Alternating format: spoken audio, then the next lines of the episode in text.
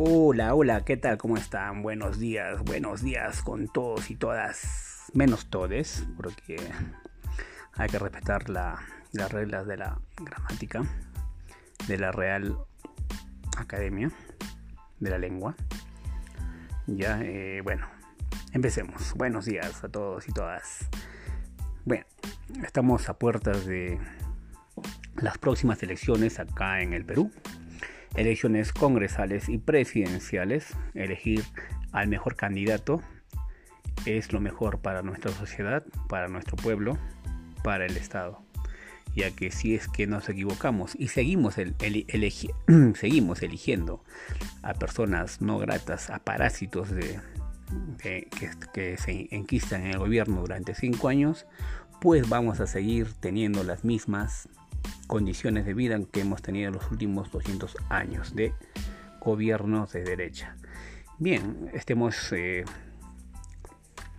con la información a la mano, estemos conscientes de que nuestro voto es por el bien del país, no por el bien individual de algunos individuos que, bueno, valga la redundancia, individuos que pretenden llegar al gobierno con el, afín, con el fin, con el afán de eh, servirse a uno mismo. Bien, vamos a empezar este primer podcast con el tema de las elecciones presidenciales y congresales para el bicentenario del Perú durante los próximos cinco años.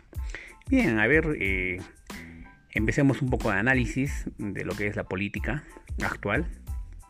Estas elecciones que ya se vienen tornando eh, más eh, interesantes, ya que estamos en los últimos días, las últimas semanas para las elecciones, que es el 11 de abril, pues estemos bien informados, bien preparados para elegir al candidato correcto que nos represente, chicos. No se equivoquen, no se equivoquen al momento de elegir, de sufragar su voto. Es decir, hay que informarnos y votar por el candidato correcto, no porque nos regalan tappers eh, nos regalan dinero, nos regalan lo que sea. Ya, ya, nos, ya sabemos a qué candidato nos estamos refiriendo y pues tratar de evitar ello. Elijamos, elijamos conscientemente a nuestro candidato. Empecemos con este análisis. Bien, en las presidenciales. En las presidenciales, a ver, a quiénes vemos eh, en los primeros lugares de estas encuestas. Muchas truchas, la verdad, porque no se les cree nada. Que son pagadas, encuestas pagadas. Eh, bueno, vamos a agarrar tres encuestas, ¿ya? Vamos a agarrar del grupo tal, del grupo tal y del grupo tal. Bien, esta dice que Forsyth sigue siendo primero, segundo lugar, tal, tal.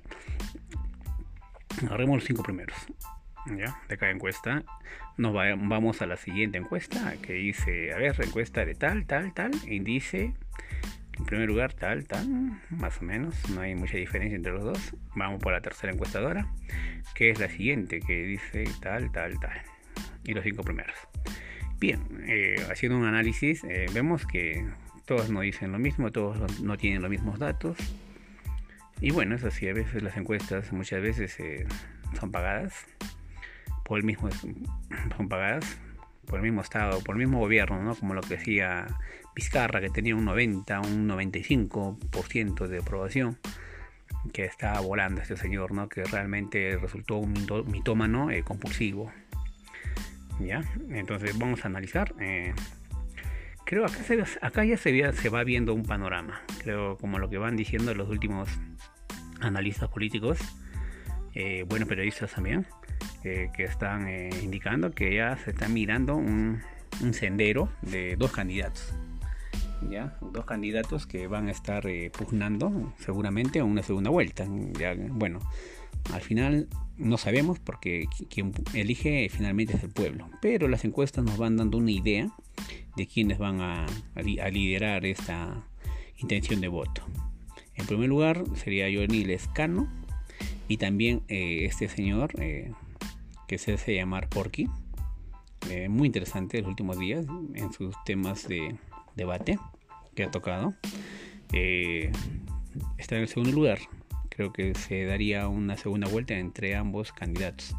A menos que no salga un outsider que llegue a sorprender al electorado. Bien, eh, a ver.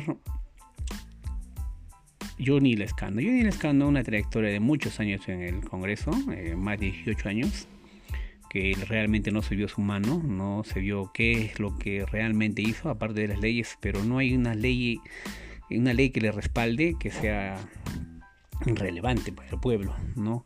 Ley contra, contra las minerías que, que contaminan, en este caso, digamos, échale Sauer. Ya no hay una ley específica que indique que, que diga eh, que, ha hecho una ley para evitar y sancionen a estas empresas en el tema de contaminación. No hay unas leyes relevantes. Claro que tiene muchísimas leyes, pero leyes así relevantes, relevantes, que ayuden al bolsillo del pueblo peruano, que aumenten eh, las arcas del fisco peruano, no hay. ¿ya? A menos que me equivoque. ¿eh? Tendría que escuchar al señor eh, esta, este análisis y pues venir y hacer una entrevista para que también me aclare. Ya, el otro sería Rafael López Aliaga. Rafael López Aliaga del Partido Renovación Popular, el tan querido Porqui, llamado Porqui, eh, pues eh, tiene también una trayectoria algo turbia por el tema de que tuvo mucho contacto con la familia Fujimori. También ha sido beneficiado por, eh, ¿no? por esta constitución que, y este gobierno de Fujimori este decenio que realmente vendió todas las empresas. Ni siquiera vendió. Uno cuando vende gana, ¿no?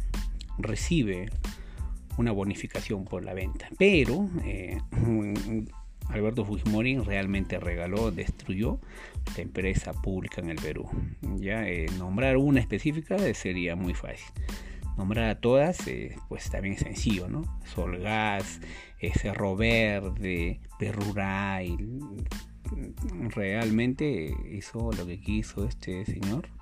Fujimori que está que está eh, pugnando condena está penando está está haciendo está bueno a ver